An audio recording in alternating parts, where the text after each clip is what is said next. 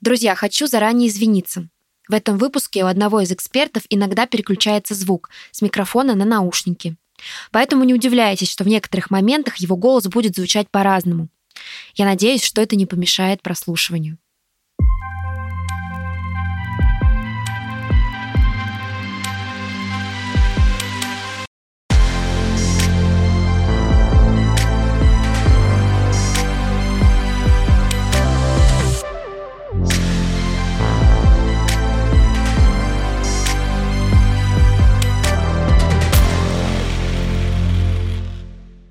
Всем привет! Меня зовут Вероника Демина, я продюсер студии «Осторожно, подкасты». И это наш подкаст «Красота требует кэш». И здесь мы разбираемся, что помогает сохранить здоровье и красоту на долгие годы, а что мешает. На что тратить деньги совершенно не обязательно, а на что жизненно необходимо. Слушайте наш подкаст, запоминайте рекомендации и лайфхаки, но если вас что-то беспокоит, мы советуем обратиться к специалистам. Сегодня поговорим о бане и о том, какой целительный эффект она может оказать. В бане отдыхают душой и телом, обновляется кожа, выводятся токсины, восстанавливаются мышцы. Какие еще существуют э, чудодейственные свойства бани, вот об этом сегодня и хочется поговорить. И помогут нам в этом эксперты. Меня зовут Лана, Светлана Бигбова. А, я занимаюсь а, баней, имею хороший опыт и классные наблюдения относительно бани. Также я организатор банных туров, а, которые были совершены по России разным городам, в Грузию, в Италию, на Бали и в Швейцарию. Там, конечно, бани другие, но история банных встреч, она получилась. Также я провожу парение в бане, создаю банную одежду и косметику для бани. Здравствуйте, Светлана. Очень приятно с вами познакомиться. Очень приятно. Ну, теперь моя очередь представляться. Иван Борисович Бояринцев, президент Банного союза, практикующий пармастер, э, уже, наверное, лет 17 как э, не выпускаю из рук веники, и лет 10 как преподаю банное мастерство. Теперь уже преподаю в рамках э, работы Академии банного дела Банного союза. В это же время я еще и семьянин, у меня семейная жизнь происходит в деревне, соответственно, я могу считать себя крестьянином, так как у меня есть свое какое-то небольшое хозяйство, своя какая-то скотинка и прочие вещи, ну и своя небольшая банька с небольшим тренинговым пространством, где и происходит обучение студентов.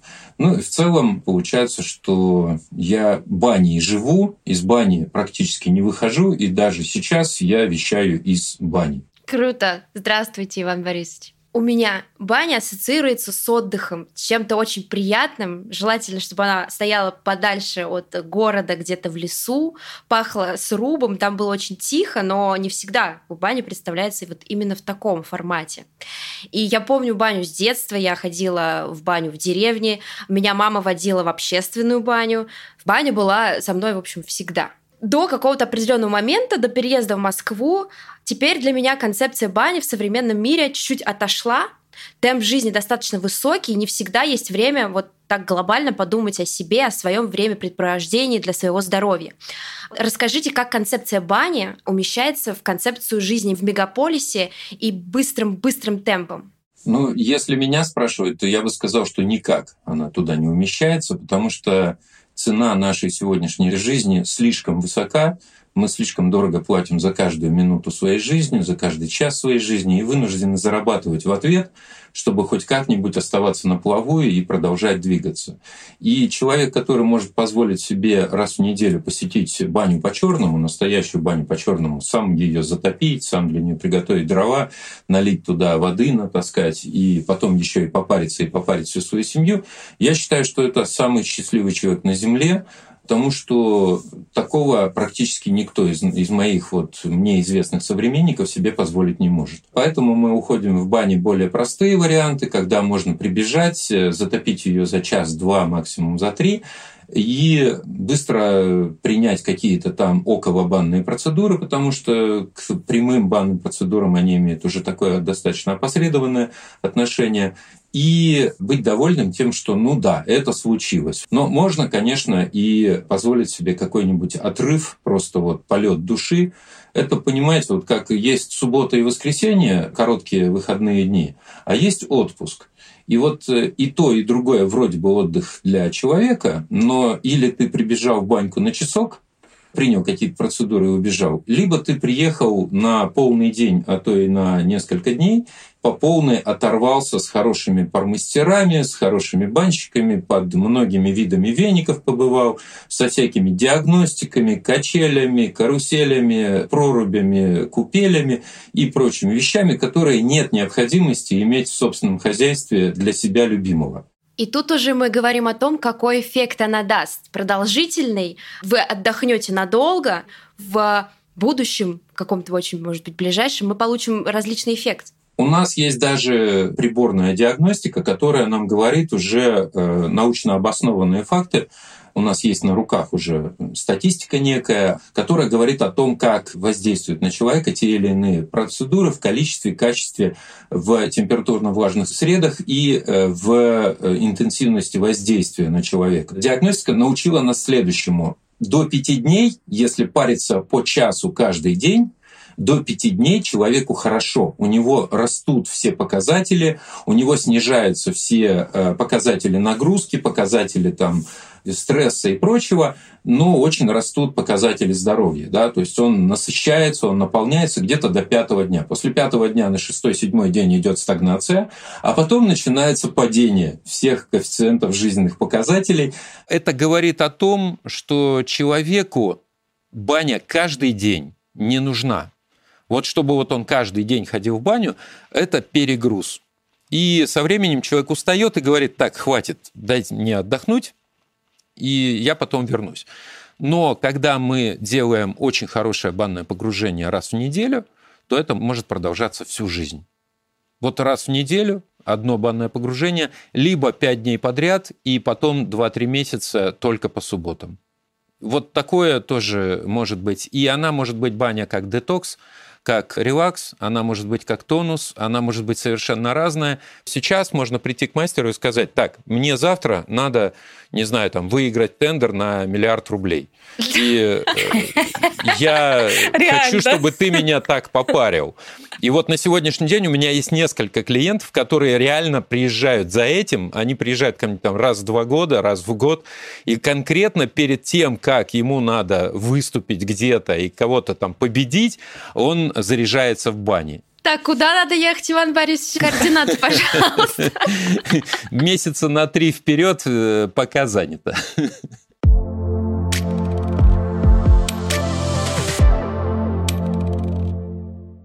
Друзья, хочу поделиться с вами рекомендацией. Это подкаст наших друзей из студии «Шторм Бьюти Завтрак».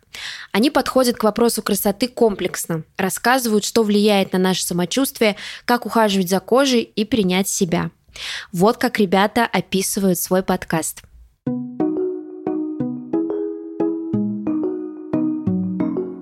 Всем привет!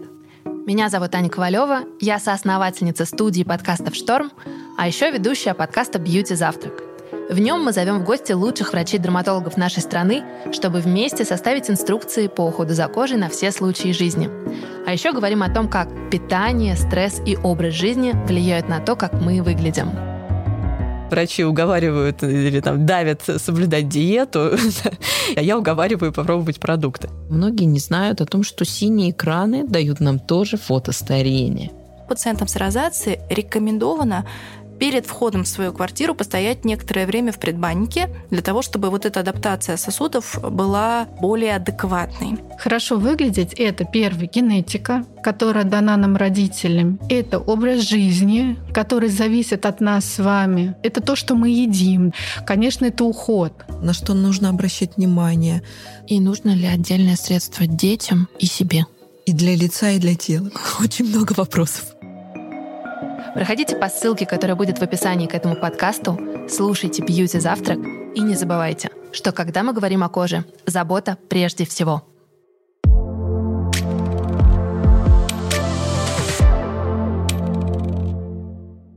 Так как я вообще сама житель мегаполиса, можно сказать, да, Москва, Питер, я жила даже в пригороде Санкт-Петербурга, это солнечное направление, ну, на берегу залива. И ритмы жизни проживания там в Питере и в солнечном, они уже значительно отличаются. И можно сказать, девушки мегаполиса — это моя основная целевая аудитория, с которой с самого начала я взаимодействую. И, наверное, моя миссия, философия в этом взаимодействии — показать женщинам, девушкам, мамам мегаполиса о том, что есть баня, которая может а, приводить к состоянию ресурса в ритмах и энергиях города. И возвращаясь вот а, к теме мегаполиса, я, конечно же, была бы счастлива, если бы Иван Борисович жил бы где-нибудь а, неподалеку от Питера, и мы собирались бы женской компании, приезжали бы к нему.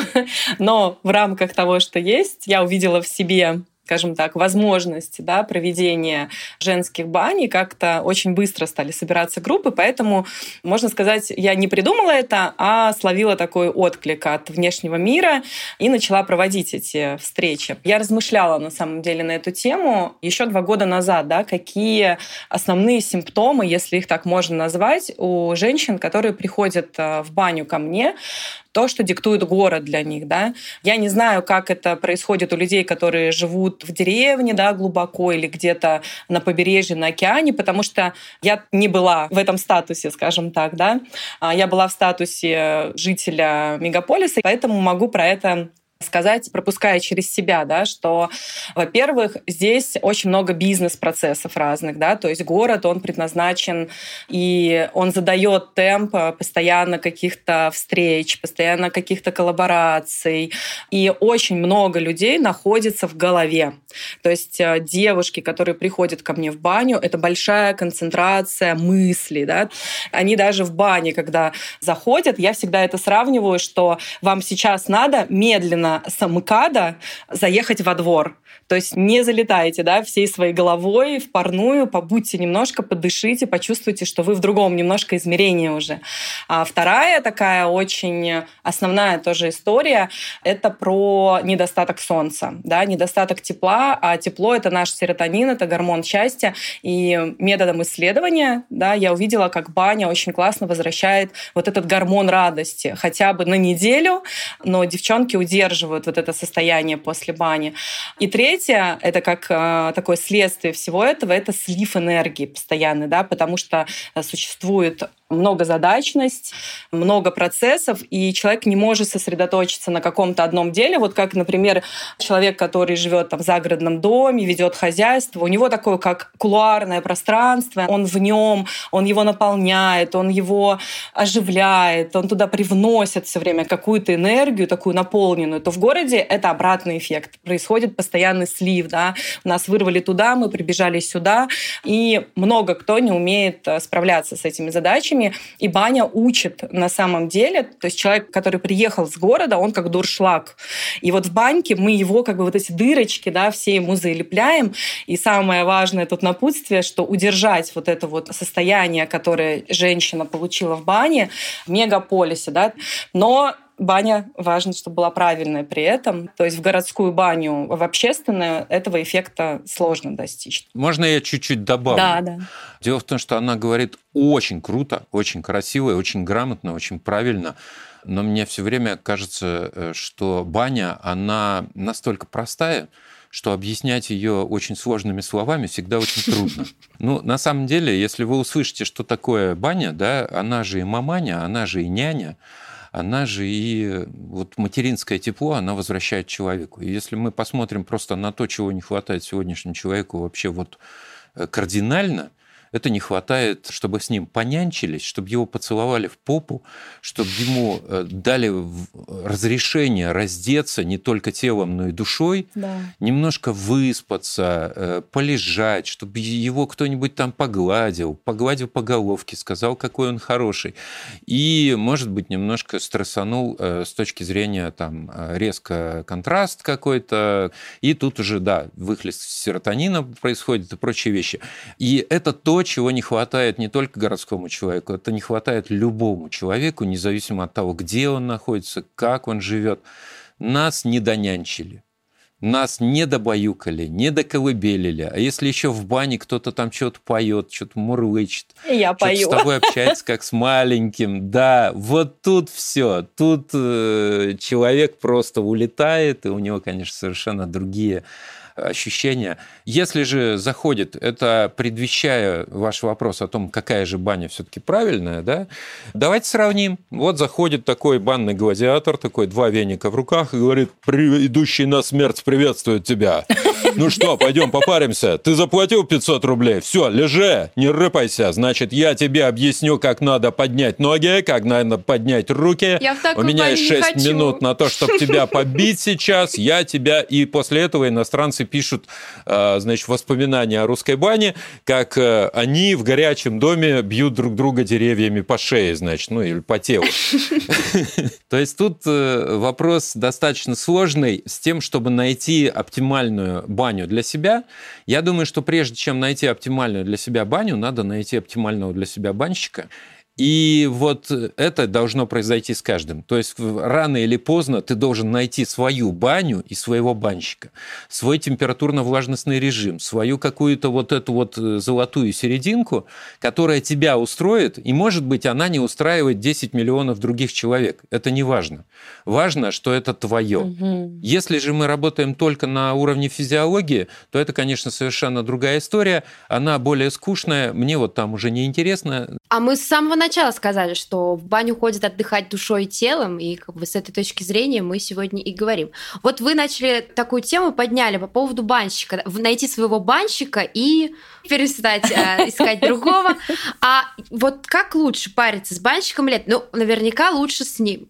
Не факт. Вот смотрите, помните у Амара Хаяма, да, уж лучше быть голодным, чем кушать, что попало, Мгм. уж лучше быть одному, да, чем с кем попало спать. Мгм. Вот примерно такое. Если, ну, нет под руками хорошего банщика, вот, ну, нет у меня сейчас того ученика, которому я реально доверю свою священную тушку, то зачем я буду отдаваться кому попало? Ведь я его не знаю, я его не люблю. Зачем мне нужно отдавать самое дорогое, кому попало? Нет, я выберу того, которого я знаю, люблю и доверяю ему. И я знаю, что он меня не испортит. Вот мы подошли к критериям выбора банщика. Светлана, есть ли у вас какие-то еще комментарии к тому, как правильно подойти к выбору банщика или бани? Мне очень сложно говорить, как э, выбирать банщика, потому что у меня выбор происходит э, душой, если это так можно сказать. Я абсолютно знаю только пять э, банных приемов, которыми можно прогревать, да, именно со всякими красивыми элементами, вениками, да. Как для меня точка входа — это такое, как встреча сердцами, наверное. И я также сидела думала, как меня находят с Москвы, из Питера приезжают, да, люди, как они меня находят. И все это происходит по сарафану. То есть у меня нету ни видео, как я парю, я мало что рассказываю вообще про баню сейчас. А, То есть у меня такое было обнуление два года назад, когда я все удалила, все посты. И у меня осталось только новые какие-то, где мало вообще информации про что бани. Но люди до сих пор передают э, контакт меня как пармастера и приходят, э, говорят, что вот э, я почувствовала, что нужно прийти к тебе. Но вот вообще как человек, который не в этой сфере, да, вот и он не знает вообще, вот, а как мне выбрать банщика? Вот это вот посмотреть видео, действительно посмотреть, обучался ли этот где-то человек среди пар мастеров, потому что первое правило в бане, которое мне было передано, не навреди. То есть лучше что-то не доделать, чем перебрать. Ну, ознакомиться там вот с претендентами, с чемпионами, потому что они в любом случае очень классно там поработают с твоим телом.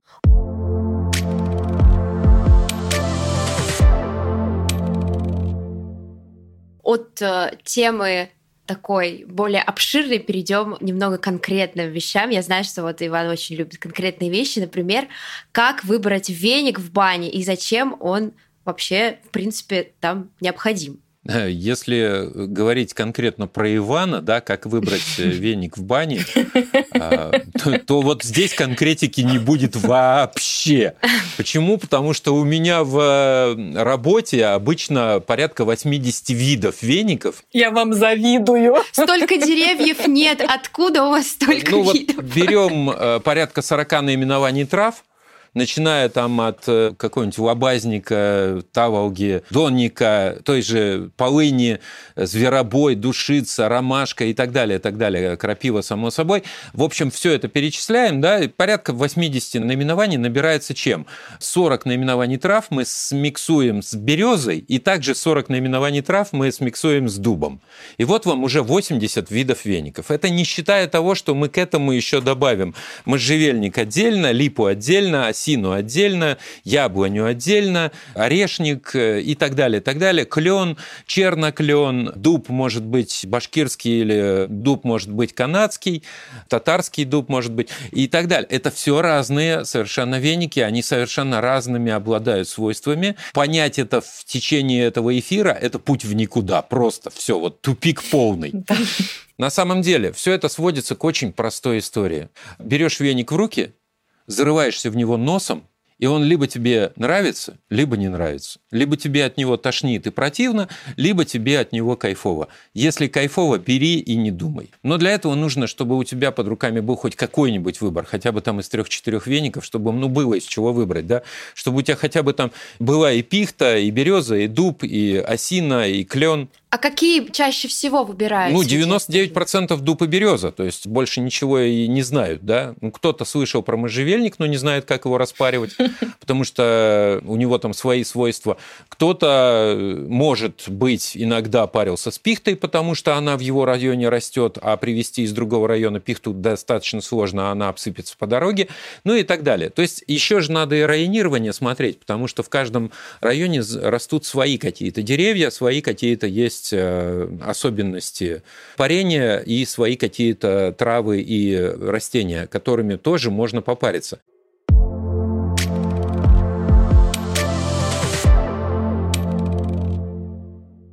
Однажды в своей жизни я был в Мармарисе в Турции, и девочки из нашей команды, значит, пойдемте в хамам, пойдемте в хамам. Ага, приходим в хамам, они такие посидели там, полежали здесь, погрелись в тепле. Блин, вот попариться бы. Вань, что, попаришь? Ну ты ж там что-то вроде как, ага. В хамаме? В хамаме. Я думаю, ну ё-моё, ну как? Ну не, нельзя же упасть в грязь лицом перед девочками. Я же в конце концов ну, да. должен быть везде героем. И э, я говорю, девочки, сейчас, пять минут. Я сейчас пробегусь, наберу чего-нибудь в окрестностях, значит. И я побежал. Я бежал, наверное, километров пять. Я пробегал час. Они были в хамаме, ждали. Я час бегал, пытался найти хоть что-нибудь, чем можно попарить девочек в бане. Ноль. Ничего. Все колючее, все узколиственное, все абсолютно сухое, совершенно не приспособленное к бане. Я пришел и сказал, так, девочки, сейчас будем париться. Они, где веники? Я говорю, с собой.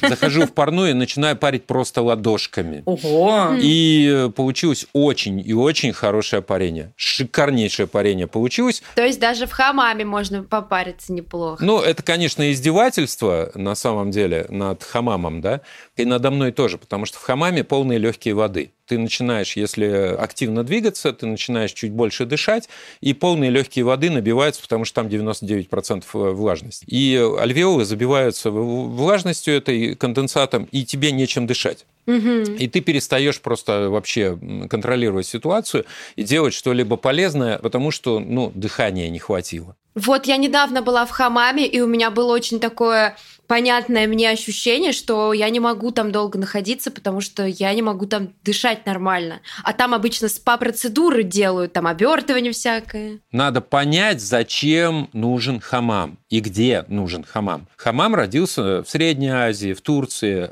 А какие там особенности? Очень высокая температура на улице и очень сухой воздух крайне сухой воздух, огромное количество пыли, суховеи, всякие дюны с песком и все такое прочее. И все это ложится в легкие, и чтобы это вышло хоть как-нибудь не превратилось в силикоз в легких, им надо это выкашлять. А выкашлять это можно только по влажной среде. Соответственно, влажность нужна 99%. И для того, чтобы это произошло внутри тебя, тебе надо очень невысокую температуру. И э, следят за тем, чтобы ни в коем случае выше 40 градусов не перегрелся хамам. Почему? Потому что иначе человек э, способен на этом центральном камне в хамаме просто взять, лечь и уснуть, если он там уснет, а камень разогреет его до 42 градусов, белок в его крови свернется. и мы получим вареную Кошмар. курицу. Не хотелось бы. То есть всего лишь 42 градуса достаточно, чтобы человек не проснулся больше. У него просто свернется кровь. Как это случилось э, с участниками чемпионата великих сидельцев, кто кого пересидит в чемпионате саунного спорта. Да?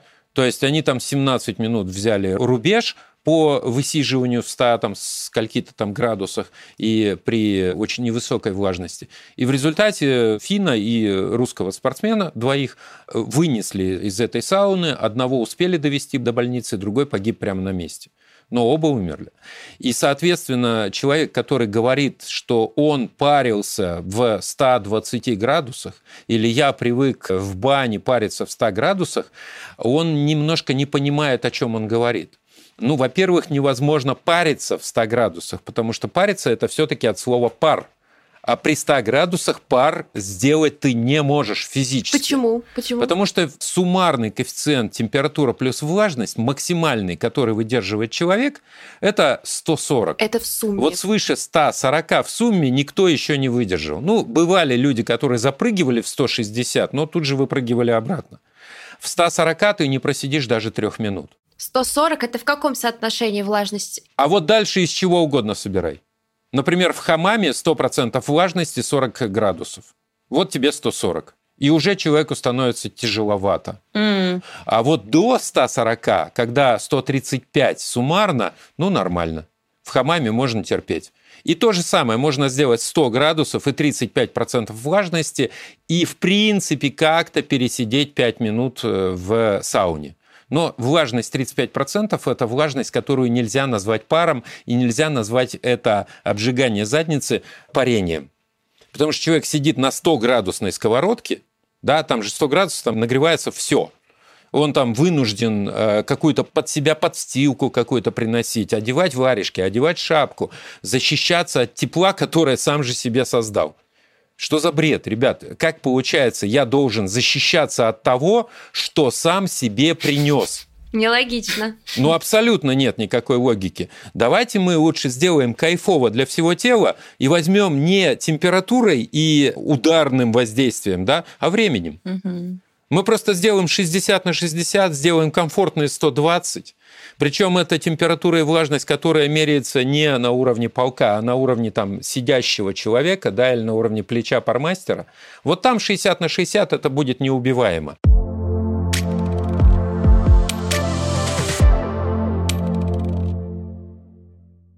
А знаете, почему так случилось, что мы теперь все в саунах паримся?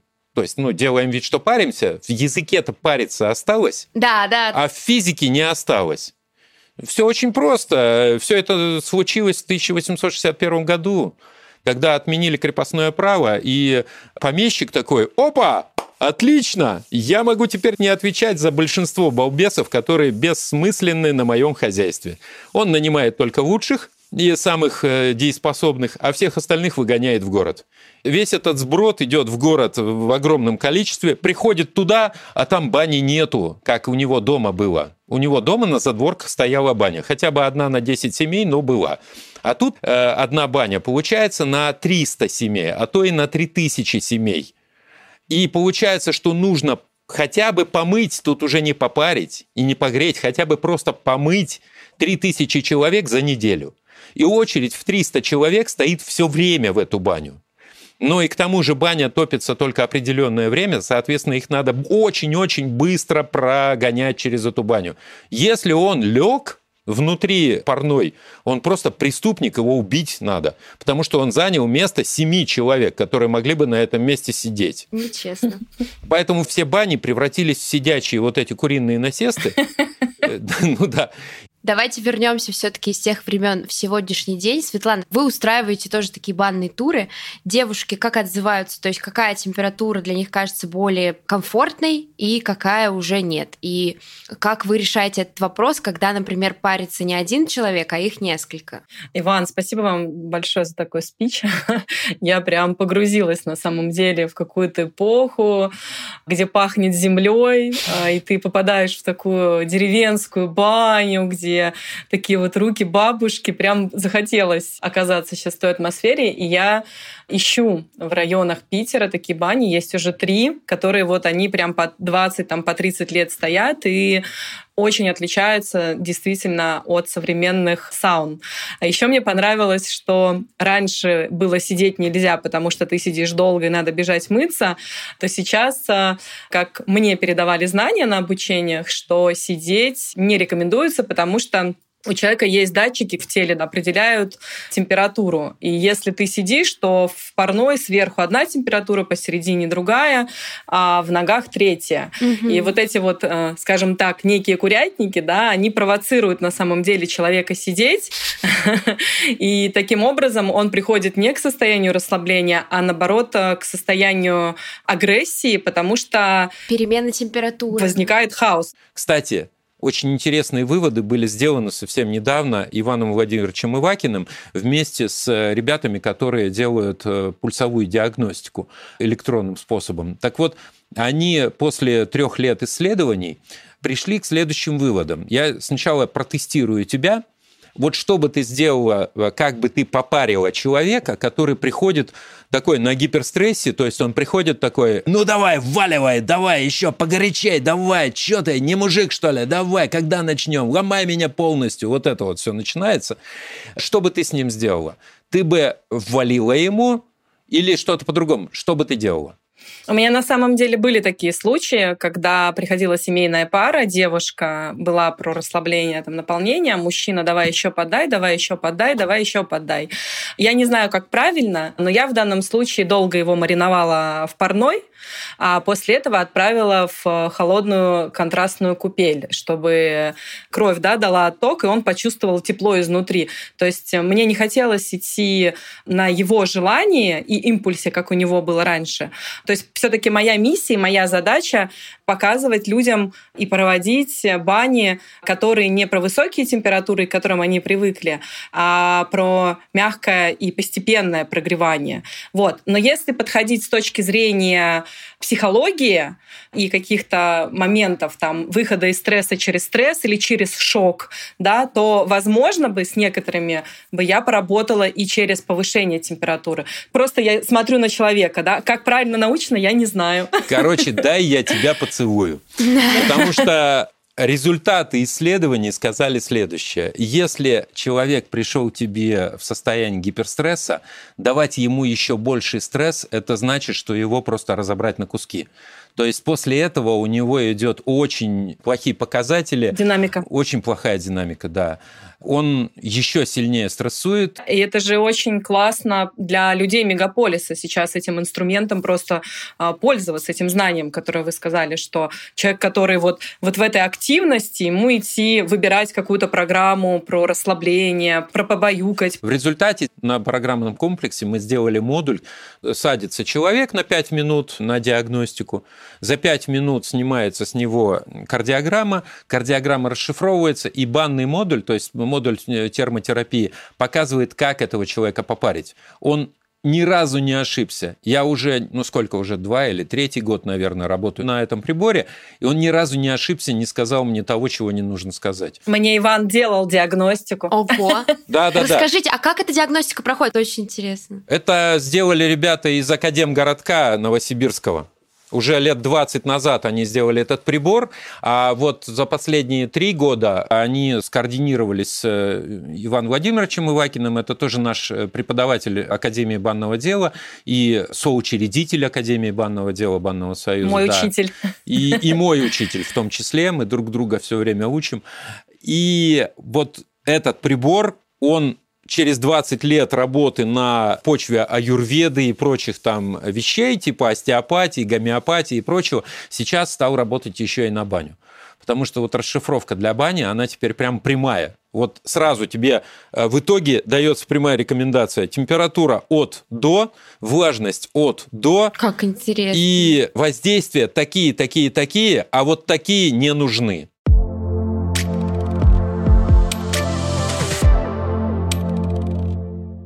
Я хочу обсудить процедуры, процедуры в бане. Есть скрабирование, пилинги. Давайте определимся, что полезно в бане, а что категорически запрещено. Я э, как раз-таки создаю уже два года косметику такую, чтобы можно было, опять-таки, адаптированную под современного человека, да, жителя мегаполиса, чтобы он не сам делал, да, и не во всех банях делают натуральные составы, и чтобы это можно было интегрировать в банное пространство. Поэтому занимаюсь там исследованием минералов и солей, и медов, и трав. Это очень достаточно емкий большой процесс. Если вкратце сказать, то для меня есть такое понимание, что скрабы, они очищают, у них основное свойство, а маски, они питают, да, банные. Пилинги и скрабы — это две разные вещи, потому что в составе пилинга есть а, химические элементы, а в составе скрабов всегда натуральные составы. Мы используем в бане только, потому что баня под воздействием температуры усиливает действие тех элементов, которые есть а, в составе скраба либо маски. А пилинги вообще не заносим в зону парной, потому что они содержат кислоты, и эти элементы под воздействием температуры вообще вообще меняет свой химический состав.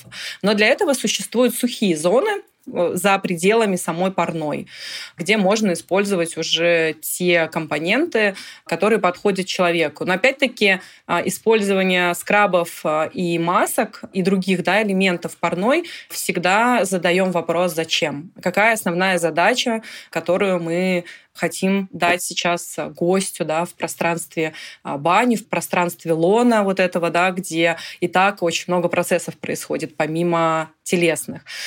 Вот, поэтому если просто какая-то задача по уходу там за кожей и дать там бархатистость и а, какая-то эстетическая история, да, эстетика тела, назовем так, это одни как бы элементы, да. Если мы берем какой-то терапевтический эффект, хотим добавить, психоэмоциональный, это другая задача. И через составы косметических средств, да, мы можем... Косметических средств я это называю исключительно натуральные составы, которые мы собираем, и лучше это делать индивидуально под человека. Угу. Обычно какие а, предпочитают гости соли или отдельно какие-то скрабы? То есть вот а, вы сами, может быть, даже для себя, сами для себя какое предпочтение отдаете? Я для себя вообще раскопала такую потрясающую соль а, Белого моря. Мы занимались ее исследованием. Ее а, делают в чупе, добывают и варят. Это соль Белого моря, которая содержит гумусовые и гуминовые кислоты. Эти кислоты, гумусовые, по-моему, не отвечают а, за иммунитет. Гуминовые кислоты, они про гормоны. То есть меня поразила эта соль. Я стала ее интегрировать в баню. Сейчас я ее заказываю в наше да, пространство. Мне нравится соль тем, что это один один из а, тех компонентов, который пропускает наш барьер кожный. Да? То есть а, наша кожа пропускает соль. А соль заходит в подкожное пространство, и соль, ее задача основная, да, очищение. И что она делает? Она не только очищает физические шлаки человека, но она очищает и ментальные шлаки. Вот. Если мы добавляем какие-то элементы к соли, там травы, какие-то масла, еще что-то, это уже под задачу там что-то усиливает, дает какой-то результат, да, там бархатистость и так далее. Люблю я в бане еще мед, но мед он очень аллергичен, да, с ним надо очень аккуратно. Медом вообще бальзамировали умерших еще в Египте а, мумий, и мед сохранял тело человека. Он бальзамировал, поэтому представляете, какие свойства меда и какие настройки вообще он дает э, телу человека. Ну, на эту тему очень можно долго разговаривать, но моя любимая история — это солевые спа-массажи. Не знаю, кто-то их называет выкатыванием, но тереть ни в коем случае нельзя, потому что можно а, стереть э, очень сильно кожу. Да? Соль важно, чтобы она прокатывалась по поверхности тела и как бы собирала и вот мягко-мягко отшелушивала всю эту э, историю. Но это такая как бы органическая среда да, для человека, а, опять-таки от принципа «не навреди». То есть это вот мои такие ощущения, опыта. Вы сказали про арома масла. Я знаю, что многие любят поддавать с водой с аромамаслами. Я недавно услышала, что так делать категорически запрещено, что масла портят а, поверхность дерева. Иван, расскажите, что вы думаете на эту тему? Давайте начнем с того, откуда эти масла взялись. То есть у меня нет никакой э, гарантии того, что где пишут органические масла, они реально органические не от слова химия, не от слова нефть. То есть 99% масел, с которыми я сталкивался, в конце концов превращаются все равно в парафин, и снова мы возвращаемся к нефтянке. То есть реальных э, масел найти чистых крайне сложно, и стоить эта история будет крайне дорого, как крыло от Боинга. Это первое. Второе. Когда выгорит эфирная составляющая этого масла, останется тяжелая составляющая, которая будет больше похожа на гудрон, и она будет просто лежать на камнях и выгорать долгое время, дожигать. И вот этот вот канцероген, выгоревший уже от сгоревшего гудрона, ну, грубо говоря, да, то есть это не совсем гудрон, естественно, может быть, совсем не гудрон, я не утверждаю, но вонище от него будет неимоверное. И пусть она в небольшом количестве, но количество не изменяет качество. Пыхнуть в первую секунду можно, но вот потом сидеть и дышать этим лучше бы не надо. Поэтому достаточно сложная история с э, маслами из-за их канцерогенов. Если начать масла поливать на стены, то тоже история не самая сладкая и сахарная, потому что сегодня ты поливаешь одним запахом, этот запах на э, какое-то время остается на стене, консервируется до того времени, пока не попадет туда новая вода. Как только новый кто-нибудь пришел и плесканул чем-то новым, даже чистой водой, все запахи предыдущие, содержащиеся на этой стене, они тоже полетели вместе с тобой. Если вы хотите, чтобы ваш гость дышал чем-то в бане, то нужно понимать, Васе нужен, не знаю, там, эвкалипт, а Пете в это время нужен апельсин. А Маша должна дышать мятой. И вот у каждого будет свой запах. Как гармонично подать всем троим три запаха одновременно? Или мучить Петю мятой, когда ему нужен эвкалипт? Значит, тебе нужна индивидуальная подача твоего запаха. Как это сделать? Очень простая история. Взял веник, запарил его, сел или лег, уперся в него носом а в него, в веник в этот, положил свой эвкалипт, мяту, апельсин, все что угодно. И сиди, дыши ты индивидуально этим респиратором. Угу. И это будет индивидуальная ароматерапия для конкретного данного человека. Я очень люблю вообще ароматы с детства. Я обожаю разные ароматы, но не занюхивать их не спиртовые, не химические, да, а натуральные ароматы, там, лугов, полей и так далее. Э, запах там свежих простыней, да, постиранных. То есть для меня наверное, про арома, если говорить, я больше воспринимаю арома как дух растения какого-то, да, или какого-то пространства. И он действительно всегда есть, но в реалиях жизни мегаполиса, если вернуться, нету прям настолько чистых парных парильни, вот этих бань, где ничто нигде не добавляют, да, потому что есть сейчас такой некий мейнстрим по аромамаслам, и да, а, их есть. капают везде, где только можно. А, мне хотелось бы тоже дать такой свой э, фидбэк, потому что будет, наверное, слушать большое количество людей. Аккуратно выбирать эфирные масла, потому что, как знающие ароматерапевты говорят, что они могут дать пользу, да, но в большинстве случаев они очень могут сильно навредить человека и просто вывести вообще не в то русло, которое хотелось бы, да. Поэтому то, что касаемо меня, у меня есть а, арома составляющая в косметике, и я ее делаю с парфюмером-алхимиком, у которого стаж в даосских практиках 30 лет, у него своя школа женского образования, и он заказывает э, с маленьких э, крафтовых производств ливий. Если это кедр гималайский, то он его заказывает с Гималаев. И у него есть аппарат, который экстрагирует растения. То есть дистиллят — это то, что вот сказал Иван, это такой слабый аромат растения дает, да, то экстракция — это вот мы делали сейчас из шафрана красного, мы сделали аромат шафрана без спиртовой, да, то есть вот из этих вот а, элементов экстрагированных растений мы создаем эссенции, да, которые содержат эти ароматы. Но эти эссенции мы создаем для того, чтобы поддерживать а, женщину в мегаполисе, которая уехала из бани и постоянно себя а, куда-то выкидывает. Да, мы создали практику, которая дает возможность при вдыхании аромата контактировать с собой настраиваться на себя, да, то есть возвращаться в тело, дышать и вспоминать вот те пережитые пережитое ощущение в бане и вновь восполняться силами. Классические э, эфирные масла, у меня нету, к сожалению, к ним доверия, так же, как и у Ивана. Неизвестно, что там добавлено.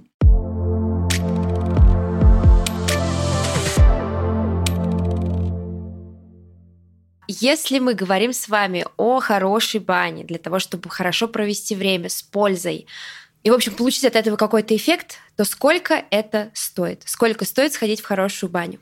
О, это такой на самом деле вопрос. Я провожу как и индивидуальные программы, да, когда арендую баню, составляю программу для гостя, да, и мы отправляемся. А также у меня есть и групповые встречи, где все наши пять часов в баню, на которых мы выезжаем, я рассказываю девушкам о пользе бани, о том, как правильно посещать баню. Ну, вот в основном это первые такие вот э, входящие новые женщины, которые заинтересовались вообще баней. И вот тут вот на самом деле очень разные бюджеты, когда ты попадаешь на индивидуальную программу, и с тобой работают там индивидуально 5 и далее часов, да, и когда ты находишься в групповой бане, но при этом ты можешь и полежать, и девчонки могут друг друга поскрабировать, да, это больше такой дружественные встречи. Вот дружественные встречи в Питере, аренда баня плюс программа начинается где-то от 6 тысяч рублей. Сейчас у нас очень стало модно проводить аромасказку, да, то есть э, девушкам дают, ну или группе там дают слушать разные ароматы трав, да, и знакомят так вот э, тоже и с травами, и вот это вот и является арома, да, в парной. А индивидуальная программа тут зависит уже от э, задач задачи, а, то есть той задачи, с которой пришел человек и что ему необходимо пройти в баню. Но вот у меня минимальная программа, которую я провожу, то есть вот сумма вообще в принципе, от которой я выезжаю с одним человеком, это 10 тысяч рублей. Но это как бы такое очень легкое, очень спокойное погружение, да, без каких-то глубоких проработок. Максимальное, которое у меня было, это 50 тысяч рублей. Да? То есть это только за работу плюс аренда бани. Очень часто аренда бани превышает стоимость э, услуг, поэтому это тоже нужно учитывать. А можно я Свету сначала спрошу? Свет, а за какие деньги ты сама бы сейчас пошла попариться? Mm-hmm. Классный вопрос, правда? Я себя поймал сейчас на мысли, что я за всю жизнь ни разу не заплатил за баню. За всю жизнь я ни разу не заплатил за банную процедуру. Халявщик. Я парю только раз в неделю, в лучшем случае два, иногда три, но это уже для меня тяжело и не нужно. И я не люблю много работать, не хочу много зарабатывать, я хочу много получать, поэтому мне надо так, чтобы этот один единственный раз окупил всю неделю. И, соответственно, умножай свою цифру на 7, и получишь как раз мою цену. Около 50 тысяч. Не менее. Если я куда-то еду, то это будет стоить уже, наверное, там по их деньгам или тысячу евро, или тысячу долларов, то есть, ну, это в день. У меня зато не возникает гостю ни одного вопроса, а можно я вам еще два веничка возьму? Ну, это же будет в вашей сумме отобразиться, да? А можно я еще матрасик вам сделаю сенный? А давайте я вам еще вот маслица использую. А давайте вот, да все включено. All inclusive, все. Там уже нет вопросов, что будет там. Я за эту неделю все сделал для тебя, и для тебя нет ограничений ни в чем. Ни в еде, ни в спанье, ни в гулянии. Я, в конце концов, готов последнюю рубаху с себя снять и на тебя одеть, ну, потому что, ну, ты за это заплатил. То есть есть какие-то возможности удивить чем-то гостя он будет пить чай из самовара, которому свыше 200 лет, да, а, он будет э, париться, выбирая из 80 видов веников, а то и более. Мы сегодня узнали очень много о бане. Мне кажется, я за всю свою жизнь столько не узнавала о бане, сколько я узнала за сегодняшний разговор. Спасибо вам большое, я очень рада знакомству. Может быть, еще встретимся. Спасибо, Иван и Светлана. До свидания. Спасибо огромное. Спасибо, Вероника. И спасибо, Иван, за такой классный диалог. Это был подкаст «Красота требует кэш». Над этим выпуском работали я, автор-ведущая Вероника Демина, редактор Даша Данилова, дизайнер обложки Екатерина Коновалова и Дарья Паясь, звукорежиссер Марина Теренжова. Слушайте нас на всех платформах, ставьте звездочки в Apple подкастах, обязательно подписывайтесь на наши соцсети и пишите свой фидбэк. Если у вас есть вопросы о красоте и здоровье, пожалуйста, присылайте их нам на почту osta.podcast собака gmail.com. Мы обязательно постараемся задать их экспертам. А наш подкаст выходит каждый четверг. Всем пока-пока.